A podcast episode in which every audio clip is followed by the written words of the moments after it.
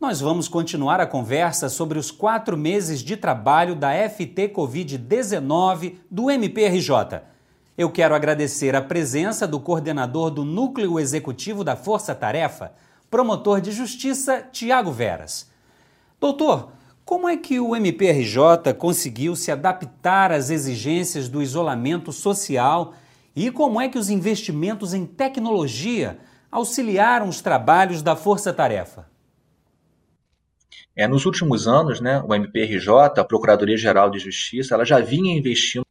é, nos últimos anos, né, o MPRJ, a Procuradoria-Geral de Justiça, ela já vinha investindo bastante em tecnologia da informação, seja na aquisição de equipamentos, de programas de computador, como também na capacitação uh, de seu pessoal, tanto de servidores quanto dos promotores. Então, felizmente, né, diante desse planejamento pretérito que já vinha acontecendo, o MPRJ ele conseguiu satisfatoriamente uh, prestar o serviço que a sociedade precisava que ele prestasse nesse momento de pandemia. Então, uh, por meio de todas essas ferramentas tecnológicas que foram colocadas à disposição dos membros e servidores do Ministério Público, nós conseguimos aí uh, não só cumprir o isolamento social, eh, de maneira que o trabalho preponderante foi feito através de teletrabalho, né, à distância, como também nós conseguimos fazer isso sem prejuízo prejuízo nossa, das nossas funções constitucionais. Promotor, agora explica para a gente como é que tem sido a dedicação de promotores e procuradores de justiça nesse período de pandemia. Tem sido um trabalho árduo, promotor? Sim, é, certamente Uh, principalmente os colegas que trabalham nessa parte de tutela coletiva, não só da saúde, mas com aquela transversalidade que a gente falava há pouco, com impacto nas outras áreas, esses colegas estão sendo trazidos ao trabalho uh, de forma intensa para prestar esse serviço, principalmente nessas medidas de urgência de combate é, à pandemia. E aí a gente pode dizer uh, que foram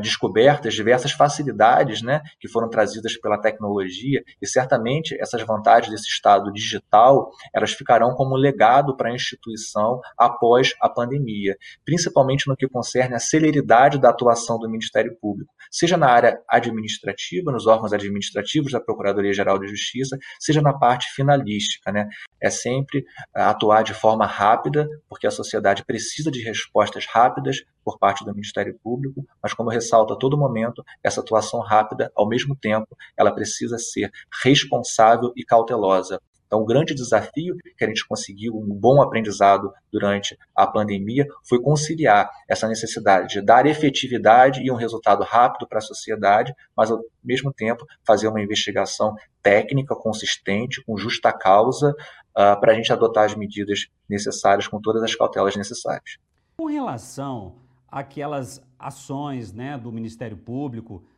e da Força Tarefa, principalmente, ações voltadas para a proteção do patrimônio público, para evitar irregularidades, como, por exemplo, superfaturamento em contratos, principalmente na área de saúde do Estado. É, como é que tem sido a atuação é, da Força Tarefa é, no que diz respeito a evitar essas fraudes?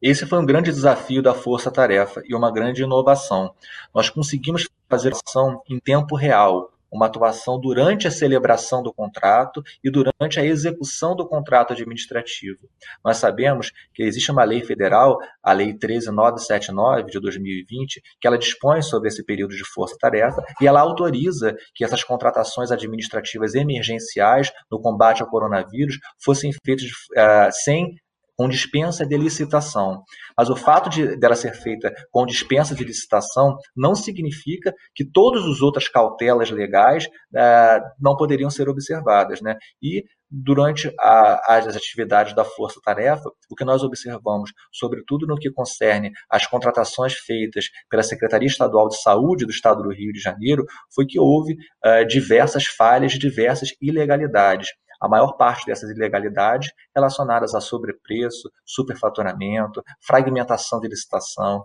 direcionamento de licitação, e o Ministério Público atuou de forma rápida e ativa nesses casos. Nós conseguimos ajuizar uma ação civil pública para cada um desses casos, e eu posso citar uh, o caso dos respiradores, os, o caso dos, das EPIs, das contratações de máscaras, uh, dos testes de Covid. Foram diversas ações civis públicas que nós ajuizamos durante a execução do contrato e nós conseguimos uma tutela de urgência para evitar que o Estado fizesse pagamentos já sabidamente superfaturados. Em outras palavras, nós nos antecipamos e evitamos que acontecesse maior dano ao erário. E essa atuação precoce do Ministério Público, nós conseguimos êxito em todas as tutelas de urgência para evitar esse pagamento superfaturado por parte do Poder Judiciário e também conseguimos êxito nas tutelas de evidência, que é a indisponibilidade de bens é, desses agentes públicos envolvidos e dessas sociedades empresárias envolvidas nessas fraudes, né,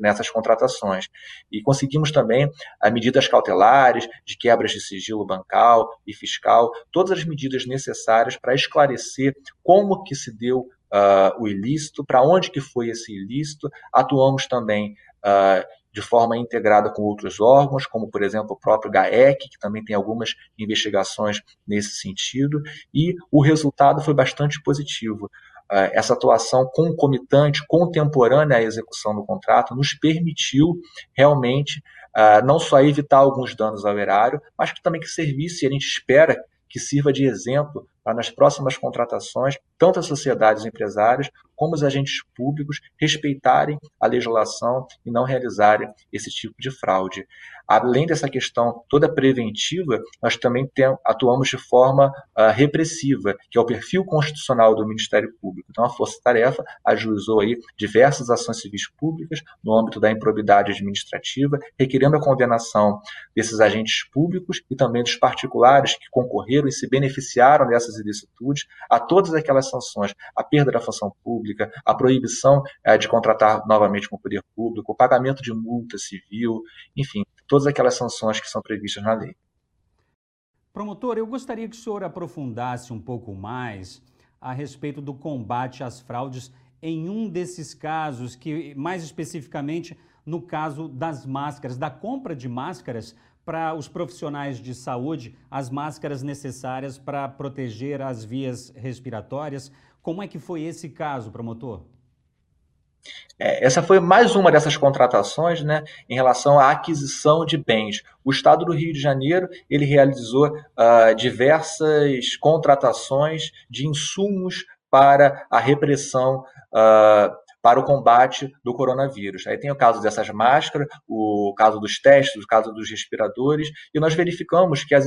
irregularidades elas se repetiam. Né? Havia normalmente um adiantamento de pagamento sem as cautelas previstas em lei, havia normalmente um sobrepreço, ou seja, era fixado o valor do contrato acima do valor da média para esse período específico de pandemia, e quando já era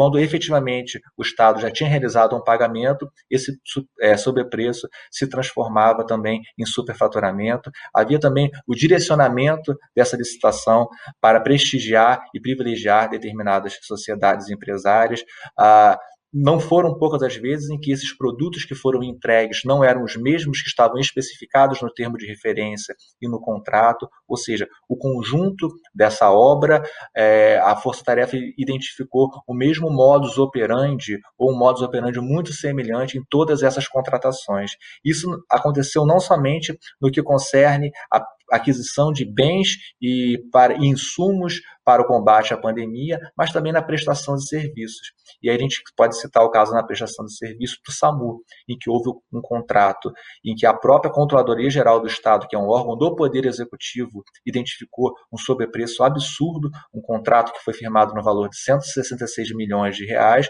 cujo preço de mercado, de acordo com a Controladoria Geral do Estado, variava aí entre 33 e 58 milhões de reais, e nós conseguimos de forma precoce lá atrás ajuizar uma ação civil pública por ato de improbidade administrativa, impedir novos pagamentos superfaturados, a, como pedido também de tutela de urgência foi deferida a obrigação da sociedade empresária continuar prestando o serviço para não interromper o serviço de SAMU. Essa tutela de urgência ela foi mantida no tribunal por meio de agravo de instrumento, foi mantida pelo STJ num pedido que a sociedade empresária fez de suspensão é, dessa liminar. Então, são é, exemplos em que a força-tarefa atuou de forma rápida, célere, responsável, embasada em diversas provas que foram colhidas e evitou que um dano erário ainda maior acontecesse. Promotor, a gente sabe que todo esse trabalho que já foi feito pela Força Tarefa Covid-19 e o trabalho que ainda está sendo feito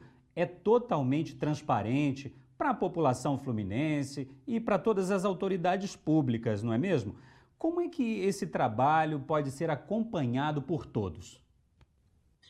Desde o início da instituição da Força Tarefa, né, que foi no dia 7 de abril, a Força Tarefa e o Ministério Público vem mantendo de forma atualizada no sítio eletrônico do MPRJ todas as suas estatísticas, todos os procedimentos que estão em curso na Força Tarefa, todas as recomendações que foram expedidas, todas as iniciais de ações civis públicas e todas as portarias que foram instauradas. A gente entende que isso é bastante relevante uh, e por isso que nós instauramos há pouco tempo um procedimento de gestão administrativa e demos publicidade ainda maior a todos os órgãos de controle interno, externo e a sociedade civil. Temos transparência e publicidade a todo o trabalho que foi produzido pela Força Tarefa. Ou seja, em outras palavras, o Ministério Público vem fazendo seu dever de casa da mesma forma que nós exigimos do gestor público que ele dê transparência de suas ações para que elas sejam submetidas ao controle da sociedade e dos órgãos externos, a força-tarefa do Ministério Público expediu 60 ofícios